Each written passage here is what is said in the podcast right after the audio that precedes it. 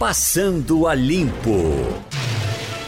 Ai, mas que providência, rapaz. Vira aqui, deputados chilenos aprovam um projeto para rebaixar seus rendimentos à metade. Ganhavam muito. Adriana Vitor. bom dia, bom dia, Geraldo, bom dia a todo mundo. Ivanildo e Wagner, nossos bom colegas dia. de bancada. Eu vi, Geraldo, o Jornal do Comércio traz isso hoje e é impressionante. Agora, duas coisas me chamam a atenção na notícia que li. Uma é, isso não atinge o judiciário, né? O judiciário se excluiu ou foi excluído de corte, é legislativo que a gente está falando, deputados. Mas será que lá, lá eles também são, estão nesse pique que está aqui? Veja, a, a, a, não sei, não, Uhum. não tenho conhecimento sobre salários do judiciário, mas assim, me chama a atenção de, porque a gente trabalha, ge- geralmente, quando a gente fala em salário, tem uma, um- um- algum elo entre os salários, né?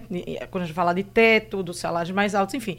Mas o que eu queria dizer é que me chamou a atenção na notícia que não atinge o judiciário e também que eles estão, é, dentre as medidas anunciada, anunciadas pelo Sebastião Pinheira, a elevação da aposentadoria em 50%, em alguns casos.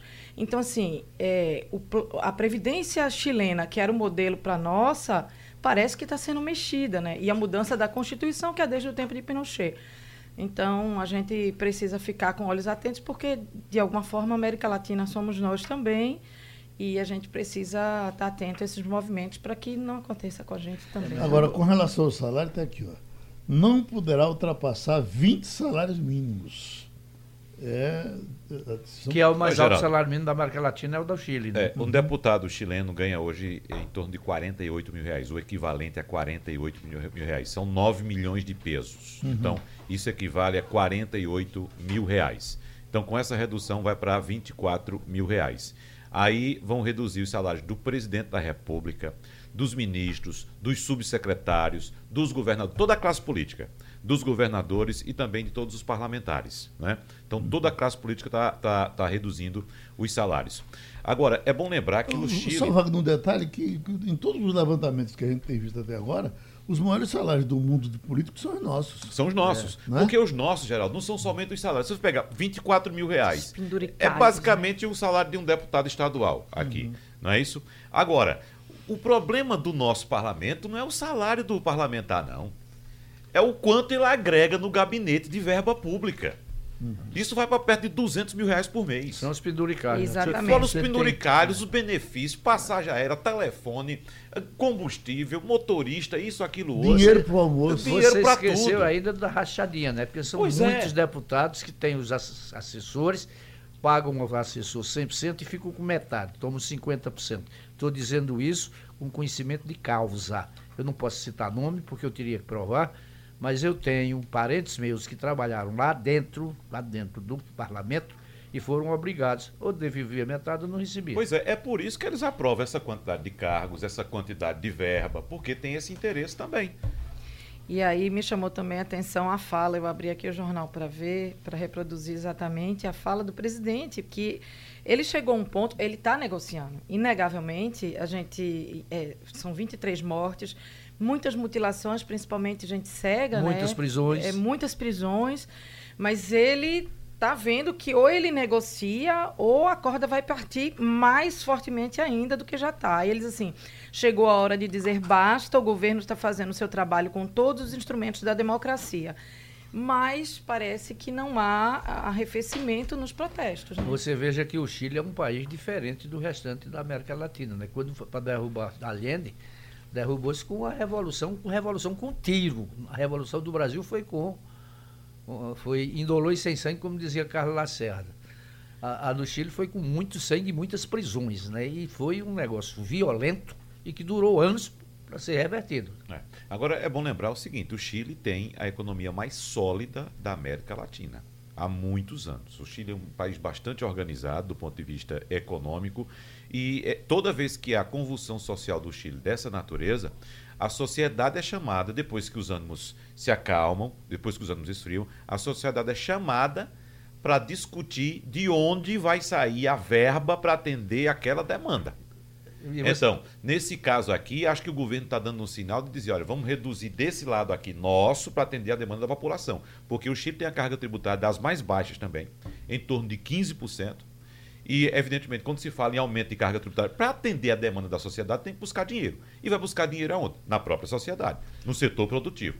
Mas os protestos eu acho que refletem um pouco da insatisfação do que foi criado, é. né? Esse, o que, o que para nós de fora parece um modelo perfeito ou, ou mais perto, lá, lá dentro tem uma cisão social que vai é. se agravando quando você diminui é, é, rendimento de aposentado, quando você diminui rendimento de forma geral e socialmente as pessoas vão caindo, como está acontecendo também entre nós, então a gente precisa ficar muito alerta, aí a gente vê o que está vendo no Chile, sem querer justificar vandalismo, crime. Crime é crime. Crime é crime aqui no Mas Chile, é, em qualquer é exatamente lugar. isso que eu estou dizendo ele tem a carga tributária mais baixa. Então, quando há protesto dessa natureza, a sociedade é chamada a discutir. Tá certo, vocês querem isso, tal benefício, esse outro, vamos tirar de onde?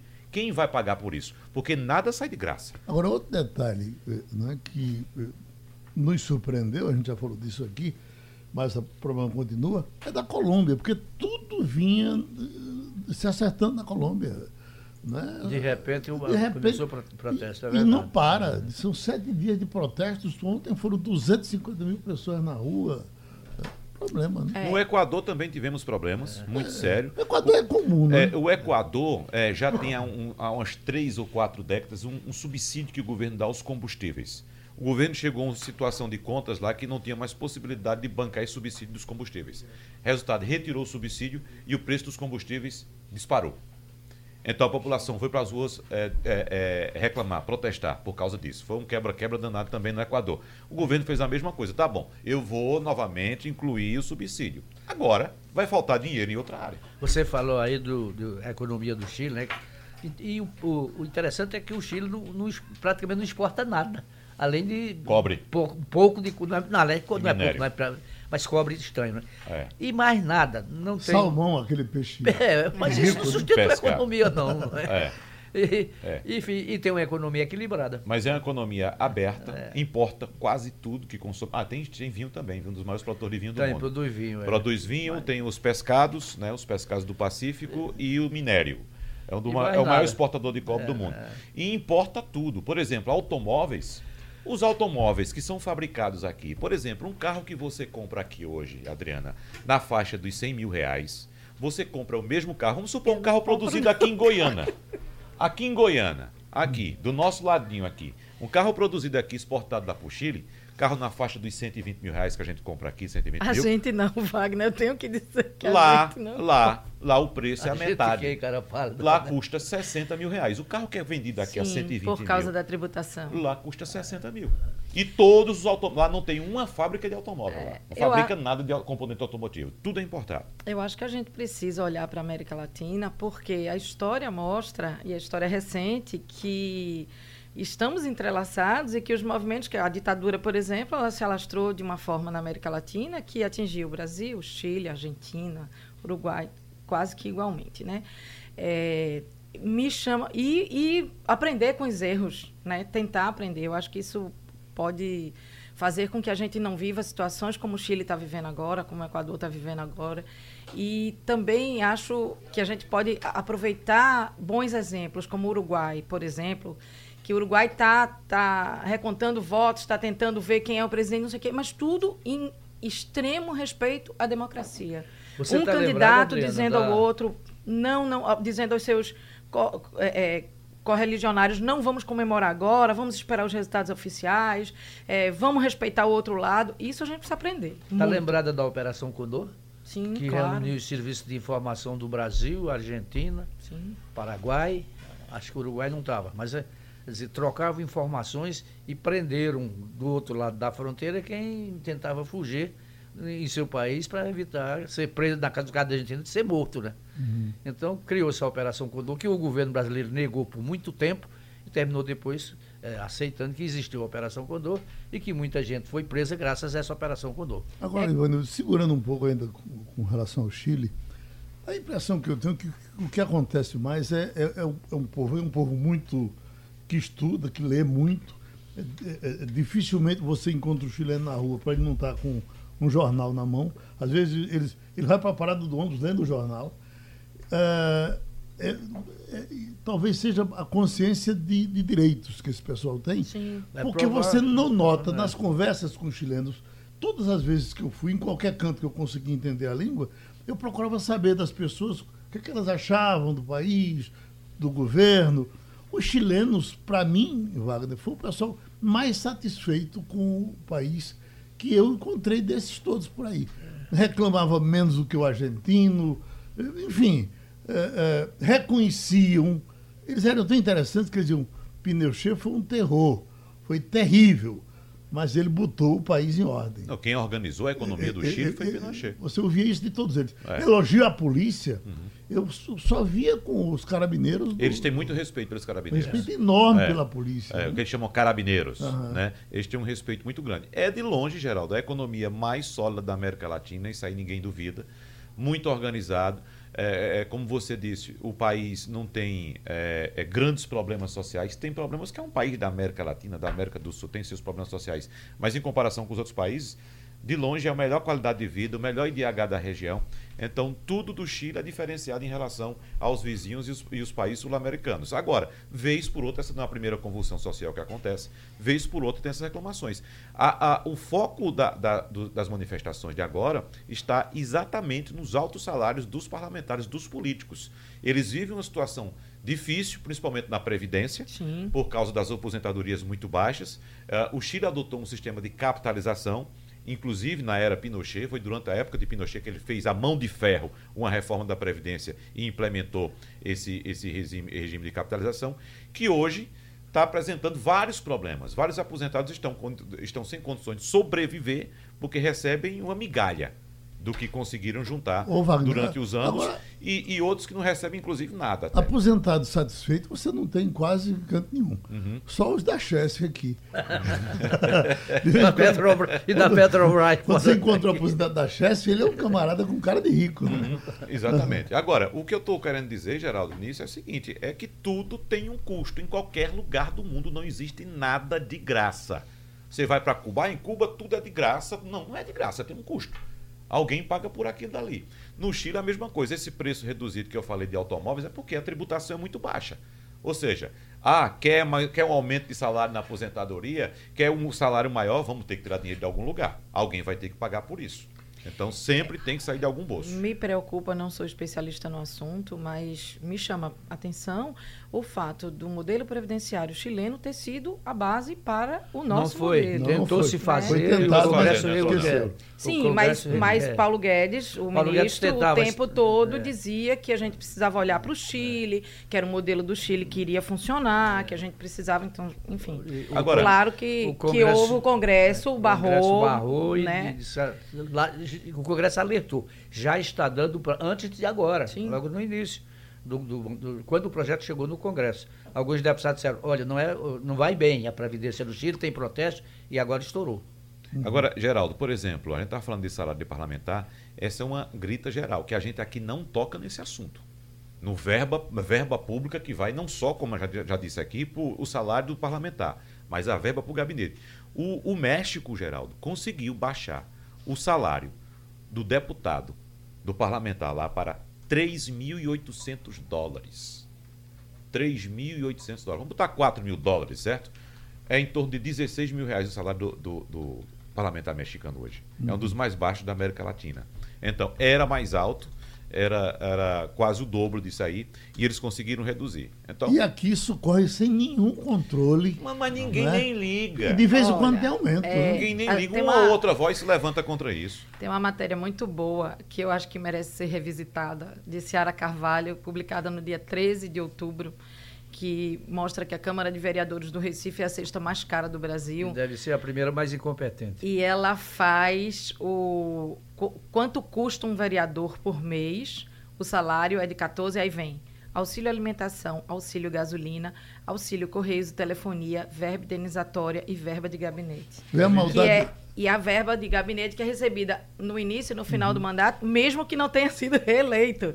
É, a- que é o, o chamado auxílio paletó, que o deputado não vai, o vereador, no caso aqui, o parlamentar não vai precisar mais, mas ele recebe Ô, Adriano, você vê a trambicagem, né? Ele- é, é um salário aparentemente pequeno, e aí deixa esse salário pequeno de lado, que é para não chamar a atenção da, da população, e mete penduricalho. Mete mete penduricalho. coisa, E lá vai E- coisa. E, e mete funcionário no gabinete. Para fazer a rachadinha, como o Ivanildo disse. Entendeu? Aí engorda o salário. Termina enquanto isso, 85 Olha, mil aí por mês, né? 85 mil para contratação de até 18 cargos Ah, comissionados. 18. E por ano, um milhão. Um, um milhão. Um milhão. 1 milhão 23 mil 130 reais. 23.130. Por legislatura, 4 milhões 121 mil 521 Tá vendo aí? e 21. Um senador, um senador chega a ter 80 funcionários no Brasil. Ô, ô, ô, é uma Geraldo, empresa, mas né? sabe como se mantém isso? E sabe por que o brasileiro fica calado em relação a isso? O, o- o político sabe desse, desse círculo vicioso. O que é que faz? Quer um gabinete dele com 80 funcionários. Aí coloca ali 80 pessoas. Já são 80 famílias. Essas 80 famílias desse senador não vão reclamar. Porque ele vai dizer, olha, se você tirar, é, é, reclamar contra isso, seu parente vai perder o empreguinho que tem aqui. E são 80 funcionários vezes 83 senadores. Né? Isso sem contar com presidência do Senado, que tem um número muito maior, liderança de partido, que tem outro tanto de, de, de, de cargos comissionados, e por aí vai pelo Brasil todo, pela Câmara Federal, pelas assembleias estaduais, pelas câmaras de vereadores. Então, é um, é um círculo vicioso entre o político e a própria população. Aí você tem o déficit fiscal que você tem a cada ano, né? Pois Só é. faz aumentar. Pois é. O Banco Central limita juro do cheque especial. Isso é bom? É, mas ainda é alto. Fica muito alto. Ainda não, está né? alto. 8% mês, né? Bom, bom mesmo é não usar o cheque especial. É. Danou-se 8% mês, Dá é 200. quase três vezes a inflação. É basicamente né? o que já é. 8%. Tem bancos que operam com uma taxa maior, né? Mas a média é essa daí de 8%. Isso aí não é muita coisa, não. Não é Vocês- muita coisa, assim, essa redução não é muita coisa, não, viu? É, Vocês são E o, o preocupados. juro é alto ainda. Vocês são preocupados com aquelas taxinhas que são colocadas. E que, com tudo que você faz tem aquela taxinha, aquela taxinha. Ô, Geraldo, aquela veja taxinha. só. Faz eu- aquela continha. Eu não, confesso a você que não observava muito isso. Mas a partir do momento que eu passei a utilizar as fintechs, os bancos digitais, eu comecei a perceber o quanto de dinheiro por ano, não vou dizer só eu, mas que todos nós perdemos com taxas bancárias. Faça uma conta, pegue seu extrato por mês, veja quanto você paga de taxa bancária, multiplique por 12. Aí veja quanto é que você paga por ano. Por exemplo, taxa, só a taxa de manutenção, aquela para você manter a conta, para você tirar dois, três extratos por mês, fazer um, dois saques por mês, certo? No meu caso, meu banco cobra 80 reais por mês. São 800, 960 reais por ano. É, a- Só disso, fora as outras taxas. Os bancos continuam cobrando essas taxas porque querem cada vez mais que você utilize é, o- o- os processos digitais. Mas eu sou o coisa. maior usuário do mundo de processo digital, nem vou na Então, Era agência. isso que eu ia dizer, Wagner. Perceba que agora você, é, é, com a tecnologia, você foi incentivado a cada vez mais fazer a tarefa que antes você procurava o banco para que um funcionário fizesse. Por isso as demissões, né, porque a tecnologia de fato resolve muita coisa. Eu sou, no meu caso também eu não vou ao banco. Meu, meu gerente não sabe nem quem eu sou. Eu não, não procuro o banco, resolvo tudo aqui no meu celular, tem o aplicativo do banco, pago conta, também um, sem muita. Não, não tem investimento, enfim. Mas é, você, com a tecnologia, diminuiu suas idas ao, ao banco, diminuiu a demanda de um funcionário do banco lhe atender, são casos raríssimos. Por outro lado, houve um enxugamento, né? profundo, acho que foi uma das categorias que mais reduziu números é, é, nos últimos tempos, e quem fica é pressionado a cada vez mais conseguir que o cliente adquira algum serviço. Né? Eles têm metas a cumprir, por isso que eles ligam Vendendo tanto, aperreiam produtos. tanto, vendem produto, querem que você faça isso e aquilo. Então, assim, é uma conta difícil de fechar. Eu não procuro banco, não incomodo o banco, ainda gasto com o banco e ainda tenho um gerente que precisa me vender produto pela própria sobrevivência Veja como da as coisas estão categoria. mudando, Adriana. Você está falando de um gerente que lhe atende. No banco digital você não tem ninguém. Ninguém. Ninguém para lhe atender. É o seu relacionamento com a máquina. Somente. Agora, qual a vantagem que as fintechs oferecem hoje? Cobrança praticamente zero de taxas. Zero. E a possibilidade de você ter um rendimento, que todo dinheiro que é depositado numa conta em um banco digital, na verdade depositado não na conta do banco digital, mas numa conta no Banco Central, esse dinheiro já é aplicado diretamente. Então você tem um rendimento diário. Então, no lugar de você perder dinheiro, você acaba ganhando um trocadinho. Ah, ganhei um, ganhei um centavo, 50 centavos, um real. Eu acho melhor ganhar um real do que perder 70, 80 por mês. Eu adoro ter um serviço prestado por gente humana, rapaz. olhar para a cara da gente. É, olhar né? para a cara da gente. Oferecer um seguro, uma coisa dessa. Eu gosto também. Agora, tem coisa mais antipática. Eu não sei se vocês já receberam esse telefonema. É assim. Alô? Fingindo que a gente. Eu estou falando com Adriana? Tá. Não entendi a sua resposta. É, é desesperador. Às vezes não é para você, às vezes é para outra pessoa. Isso, isso não está funcionando, não. É. Esse assunto aqui, ó, Bolsonaro assina. Eu até pensei que já estava é, em execução, mas não está. Medida provisória que acaba com o pagamento ao ECAD por hotéis. Hotéis e cabines de navio também. Entrevistamos aqui o, o, um líder de, do sistema hoteleiro essa semana e ele dizia que não é o hotel por inteiro. Mas veja que loucura. O, a, a, a, a, cobrança do ECAD era por apartamento. É. Se você liga o, o, rádio, o som, lá no apartamento do, do, hotel, o cara é obrigado a pagar o, o, o ECAD lá fora. Isso. Então ele diz que nas áreas uh, livres, uh, área comum, no, no, restaurante, etc., paga pelo que tocar. Na, no, nos apartamentos não tocam. Então, aí lá vem uma grita aqui do ECAD dizendo que os artistas vão perder 110 milhões de reais por ano por conta disso. Mas isso era uma cobrança exagerada e indevida. Não é? Eu não conheço ninguém, vários, vários é, artistas com quem eu conversei quando eu trabalhei em rádio, na rádio MEC. Que fale mal, bem do, do Que falasse bem do ECAD. É Todos reclamavam. Isso Luiz é uma esculhambação. já falava mal naquele tempo. Né? Isso é uma esculhambação, ninguém sabe onde dinheiro onde entra, falam que pago, não pago nada a ninguém. escutei muito de gente famosa, é, Johnny Alf, Luiz Gonzaga, é, Paulinho da Viola, mas muita gente reclamava. Já que eu estou escutando agora, e os artistas têm razão, e voltando para a questão da discussão sobre a tecnologia, Adriana, veja só, o que os artistas estão elogiando hoje são exatamente os aplicativos de música.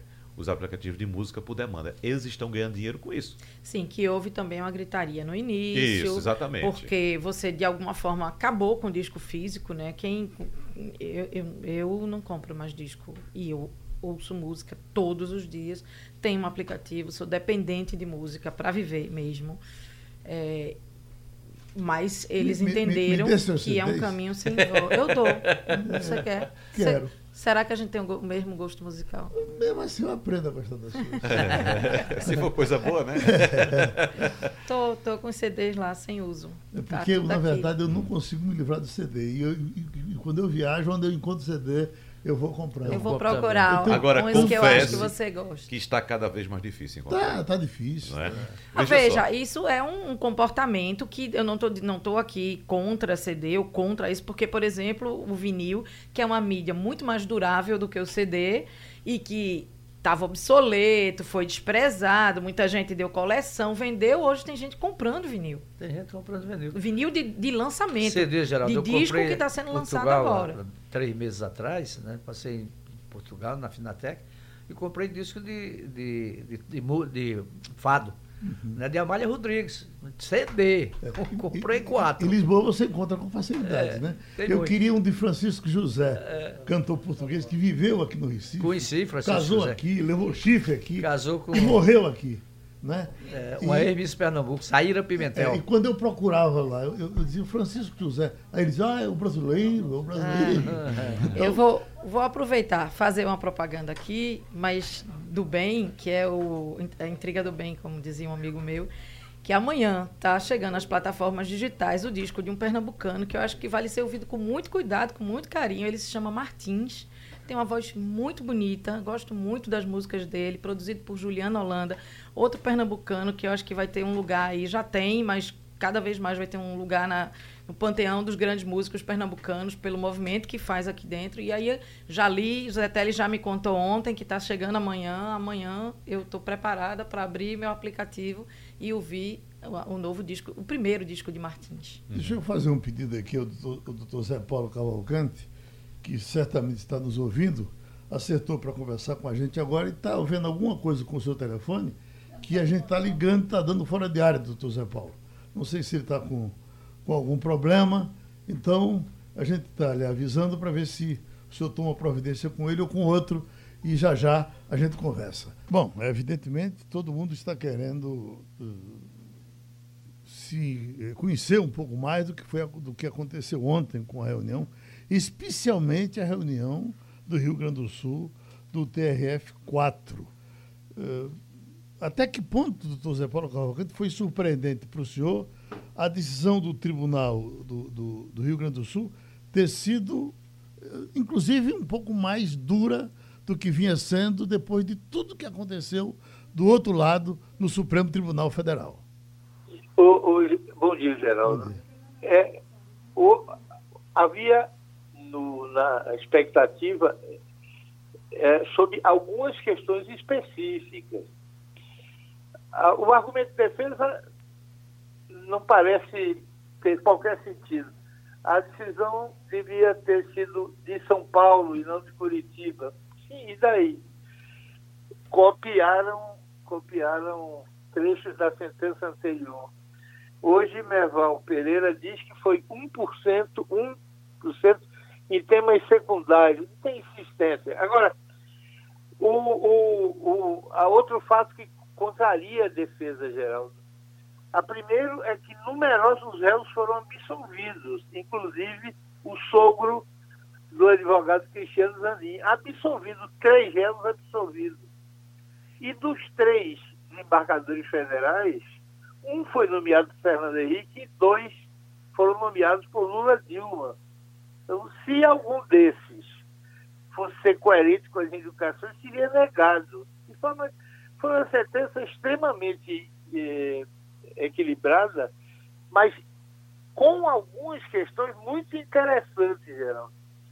A, a mais interessante delas diz respeito com recente decisão do Supremo de que os processos com delatores têm que voltar para o começo, porque os delatados têm que falar depois. Uma regra que não faz sentido, Geraldo, até faz sentido do, do ponto de vista programático. Se o Congresso Nacional achar que deve ser assim, altere o Código de Processo Penal e depois que ele for promulgada essa nova regra, valha. Mas criar o, o Supremo inventar um artigo do Código de Processo que não existe. Então, isso é uma coisa fora, um ponto fora da curva. Agora, tem uma questão, foi 3 a 2, que vai ficar para ser decidida. Vale para todos os processos ou só aqueles em que houve prejuízo para a defesa? Lembre-se que nos cinco votos, Carmen Lúcia, que deu o voto majoritário, explicou que em cada processo tem que se examinar cada caso para saber se houve prejuízo. Então, o Tribunal Geral usou o voto de Carmen Lúcia. Não disse que usou, mas usou. Para analisar o que disseram a, a, os réus delatados, para saber se teria havido prejuízo para a defesa. Os réus fizeram razões finais curtíssimas em que apenas reiteraram as declarações que já deram. Não teve nenhum argumento novo, não teve nenhuma acusação nova, não teve nenhum fato novo. Então, o tribunal concluiu que não houve prejuízo nenhum e, no caso, estava atendida a regra do Supremo. Essa foi, para mim, a, a, a notícia mais importante desse tribunal, dessa decisão. O doutor Zé Paulo, os desembargadores ontem aproveitaram uma brecha deixada no julgamento de outubro do STF, esse julgamento que decidiu que réus delatados devem apresentar alegações finais por último, depois dos réus delatores, como forma de assegurar o direito à ampla defesa. Né? Então, esse rito não foi seguido na tramitação do processo do sítio de Atibaia uh, lá na primeira instância. Essa questão da sequência da apresentação das, de, da, das alegações eh, dos, dos delatores. Né? Agora, isso, de certa forma, aumenta a pressão sobre o STF, já que existe essa brecha? O, não foi bem assim. O tribunal tinha duas questões para decidir. A primeira é vamos inventar uma, uma, um artigo novo no Código de Processo Civil. Numa democracia, isso é uma violência inominável, porque na democracia quem faz lei é o poder legislativo. Se o Supremo acha que devia ser assim, se alguns autores acham, pressionem o, o Congresso Nacional, alterem o Código de Processo. Mas decidiram. Mas fica uma questão pendente, Wagner, que é o seguinte: se você tem um processo em que nas razões finais o réu delatado usa um argumento novo, faz uma acusação severa contra o réu, que vai interferir no seu direito de defesa, porque a defesa supõe você conheça os argumentos da acusação antes. Então, nesses casos em que houve acusação, vale. Mas nos casos em que não houve, eles chegaram a discutir esse assunto, mas não incluíram isso na decisão. E a Carmen Lúcia, que deu o voto a favor da criação do artigo, já esclareceu: estou votando no sentido de que isso só vale se houver prejuízo comprovado na defesa. Ou seja, cada caso teria que ser examinado para saber se alguma razão final do delatado teria interferido no amplo direito de defesa do réu. E o, o, o Tribunal de Porto Alegre examinou essa questão, examinou, ah, verificou que não houve nada, eram, eram razões simplíssimas, que não disseram nada de novo, apenas reiteraram o que já haviam dito, e, portanto, não houve defesa de, de, de é, prejuízo nenhum. Então, o que faz presumir, Wagner, é que esse assunto voltar para a turma, porque ele tem, ele, ele, tem a preferência na turma, se voltar para lá, vai ser 3 a 2 contra, porque a Carmen Lúcia já antecipou o voto, no sentido de que quando não houver prejuízo, você não precisa voltar o processo à primeira instância. Essa é a questão. Ivanildo Sampaio. Bom dia, doutor Zé Paulo. É, na primeira instância. Belo, belo texto sobre Hinaldo, viu, Ivanildo? Obrigado. Na, na, primeira instância, é, a, a juíza Gabriela Rato condenou o ex-presidente Lula a uma pena de 12 anos de prisão. Na segunda instância, essa pena passou para 17.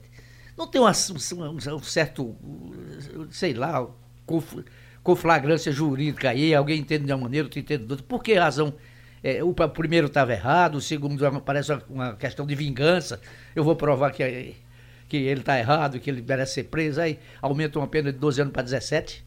Que, por que é, acontece é que isso? A dosimetria da pena, Ivanildo, é, é, a atribuição do juiz. O Código Penal, por exemplo, ação de assassinato de 6 a 20 anos. O juiz é que, examinando alguns excludentes, alguns agravantes, fixa como quer. A juíza Gabriela, nova no cargo, fixou em 12 anos e um mês, que foi o mínimo, o mínimo, já com receio de estar condenando um ex-presidente, essa coisa toda. O tribunal poderia dobrar isso. Então, o tribunal, ao subir para 17 anos, um mês e 10 dias, na verdade, ele ficou na média. Ele nem botou no máximo que podia. O, o desembargador Gebran até disse. Eu acho que estou fixando em pouco, porque tratando-se de um presidente da República, que é um, um caso gravíssimo, apenas devia ir para o máximo.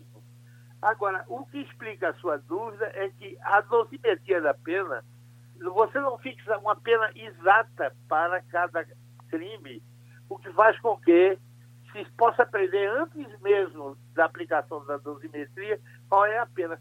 É uma escala em aberto, os desembargadores entenderam que a juíza foi muito modesta. Já havia sido assim no caso do triplex, que eles, eles aumentaram muito de moro.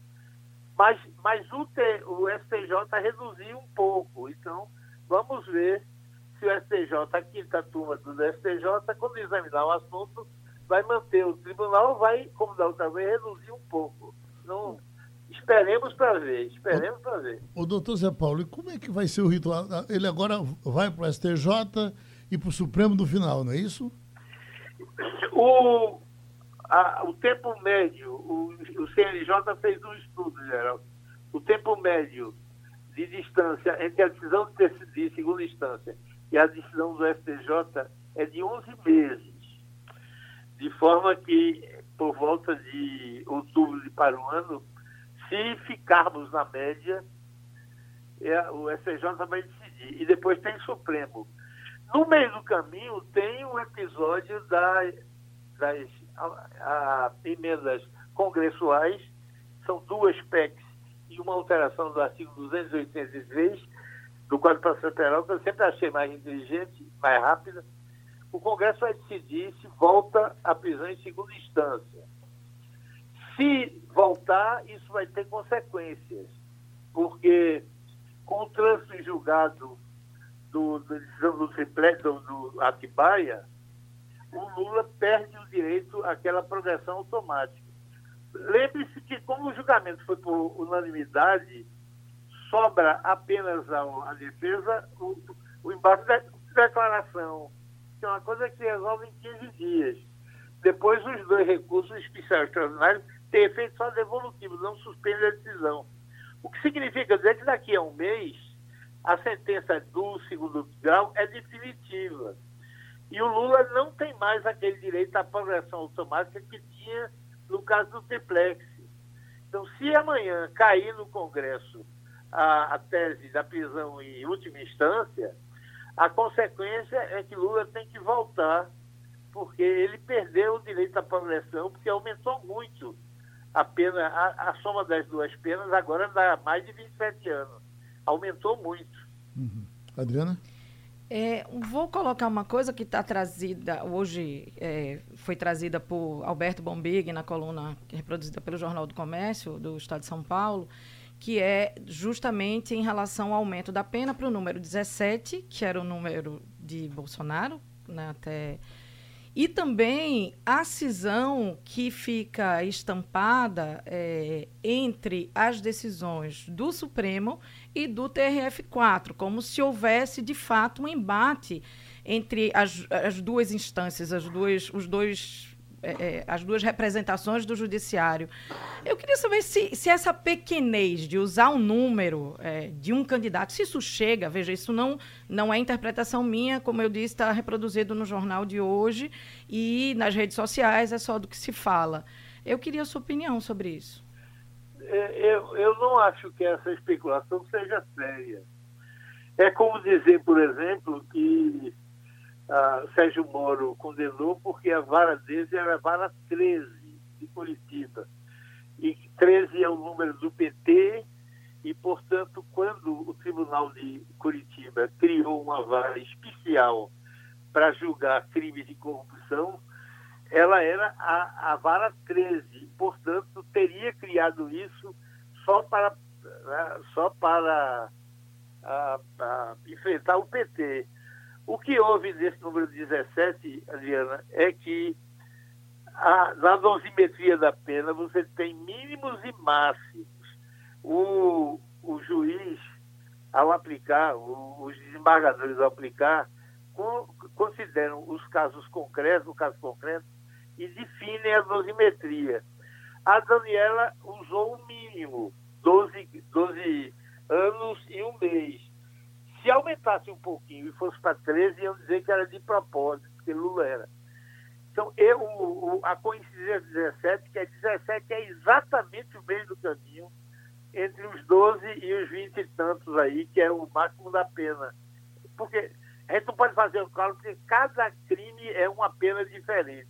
Se você somar as, os crimes todos, corrupção, lavagem de dinheiro, vai dar 20 e tantos. 17 é o meio foi só uma coincidência. Podia ser 16, podia ser 18, mas 17, o número do PT, isso quer dizer alguma coisa, isso parece mais uma brincadeira do que alguma coisa mais séria, Adriano. Pronto, a gente agradece mais uma contribuição do doutor José Paulo Cavalcante com o Passando a Limpo. Um exemplo aqui de como é importante quando as pessoas aprendem a decidir pelo que querem. É, repercutiu muito o Canadá quando é, autorizou, liberou, legalizou a venda de maconha. E os investidores desse, desse mercado correram atrás deixar o, o, o suprimento para o cara comprar quando procurar ter.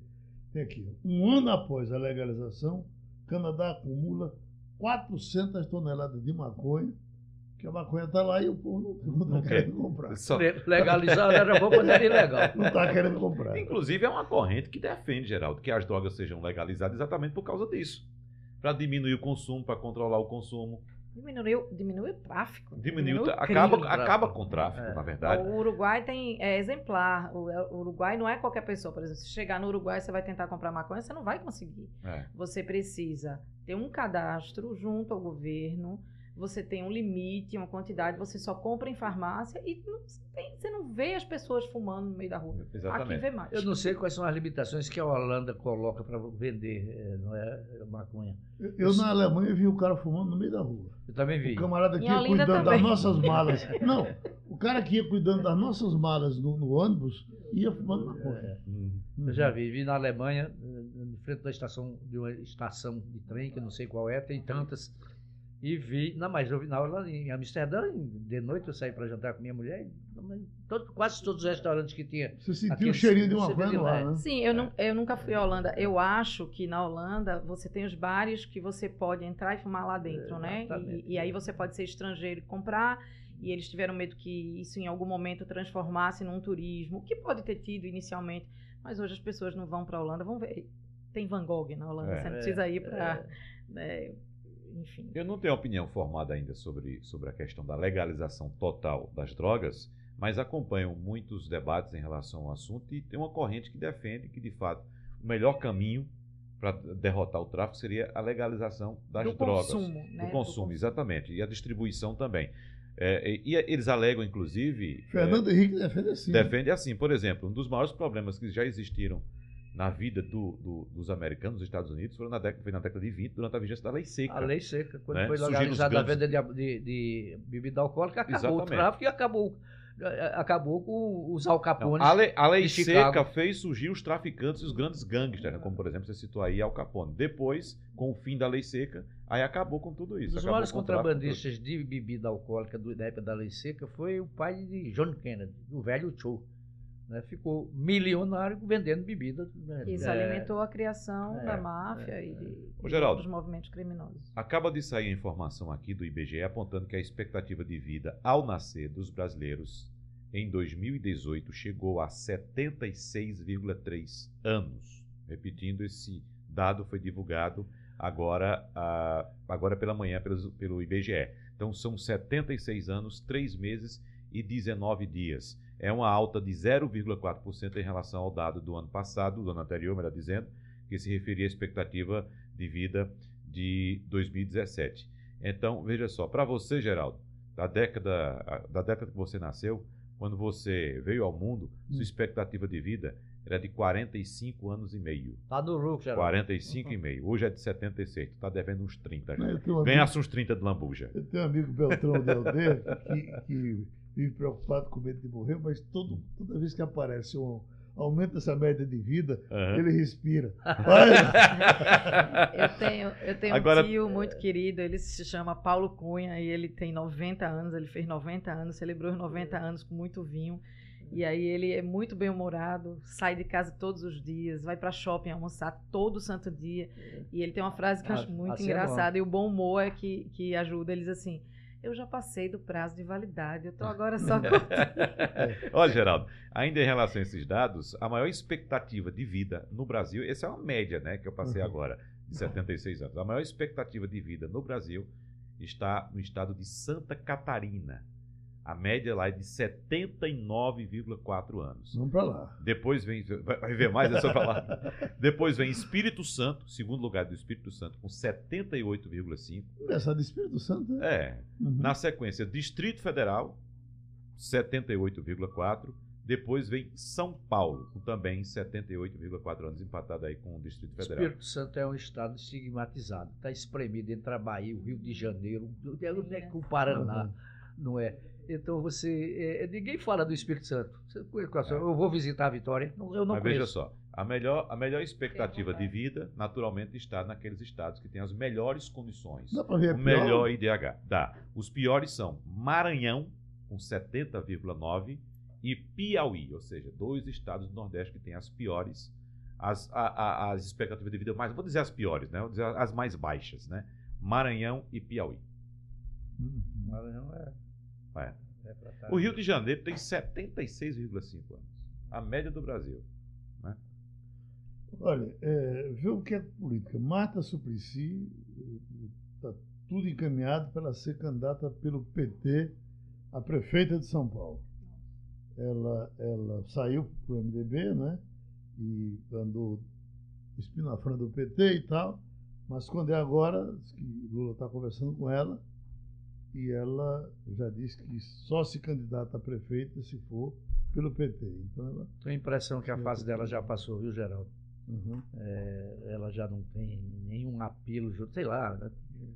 Cabeça Até porque de fica eleitor difícil. em boca de urna, você não sabe o que é que vai sair. Mas eu É. acho que não tem mais vez para Marta Suplicy na política de São Paulo, não. Até porque é muito difícil você explicar. Você, Essa ela mudança é, de forma- é. formadora do PT, né? Desde os primórdios. Aí sai do PT e briga com o PT e fala mal do PT publicamente. E parece que, que se desentende de fato. é, é, e não, não é só uma briga, é desentendimento de ideias, de, de posicionamentos. E aí depois você volta para onde. Tem outra partido- coisa ainda, Adriana, é que se ela brigou. tivesse mudado de partido para um partido que tivesse pelo menos, não é, a mesma programa, pro- programática de esquerda ou de centro-esquerda, mas ela foi para um partido exatamente contrário, que pensa totalmente diferente, 100% diferente. Não dá para você acreditar em política assim. O Wagner, você que cuida das feiras, o consumidor vai pagar mais caro pelo feijão. Diz que vem aí um pique no preço Vai do feijão. subir o feijão. E quando sobe o feijão, meu amigo, né? a reclamação é geral. É o, o produto que está presente, eu acredito que em 90% dos pratos brasileiros, né, Adriana? Por aí. Sim. Geraldo diz a razão é entre e- safra, safra ruim, quebra de safra, o que é que Quebra foi? de safra. Quebra de É, safra. Cada safra. vez mais os nutricionistas dizem que arroz com feijão, carne ou frango é a dieta ideal, né? O que já a gente fazia há muito tempo e que está deixando de fazer por causa de comida de alimento, alimento ultraprocessado, que faz muito mal à saúde. E aí há uma, um apelo de quem entende de nutrição para que voltemos para o arroz Uhum. com feijão. Eu fico pensando, Geraldo e demais, é, como é que vai ficar o nosso pãozinho, sabendo que importamos trigo e que estamos com dólar aumentando e Vai aumentar aumentando. também.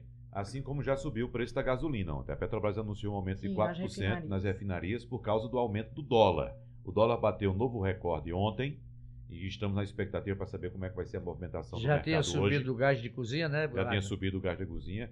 Então, vamos bater um novo. Essa semana foi de recorde para o dólar. Cada dia um recorde, cada dia um recorde. Estamos no- na taxa de dólar mais alta da história do Plano Real. Ivanildo, o- o- teve eleição no, no Tribunal de Contas e o nosso Disseu Rodolfo agora vai assumir a presidência. Eu gosto muito. Em do- janeiro ele assume. Eu gosto muito, é, Geraldo, do, do perfil do nosso Tribunal de Contas.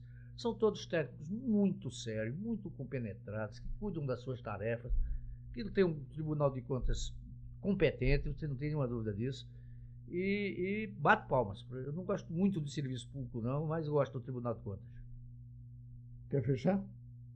Não, eu passo essa palavra para a Adriana. Eu vou fechar falando de que, Geraldo? Do Tribunal de Contas. Não, não que passa. É que, Acabou é que, passando a é que o tempo está estourado. Ah, acabou. É. Terminou o Passando a isso. Limpo. Terminou o Passando a Limpo. Obrigado, minha gente. Passando a Limpo.